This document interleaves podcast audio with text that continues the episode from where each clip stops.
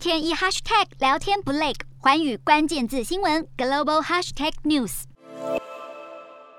通用汽车二十五日宣布，将在密西根州投资七十亿美元，提高全尺寸电动皮卡产量，建一座新的电动车电池工厂，并计划二零二五年将在北美地区电动车的产能提高到一百万辆，力拼在五年内电动车销量超越特斯拉、福特。而通用积极与南韩大厂 LG 新能源合作，在密西根州附近建造新的电池厂。该工厂将会在二零二四年开业，为通用在美国第三座电动车电池工厂。然而，通用的电动车销量目前仍与它的竞争对手差一大截。特斯拉虽未公布美国具体销售量，但全球去年交付九十三点六万辆电动车，而福特去年的销量为二点七万辆，都比通用去年的电动车二点五万辆来得高。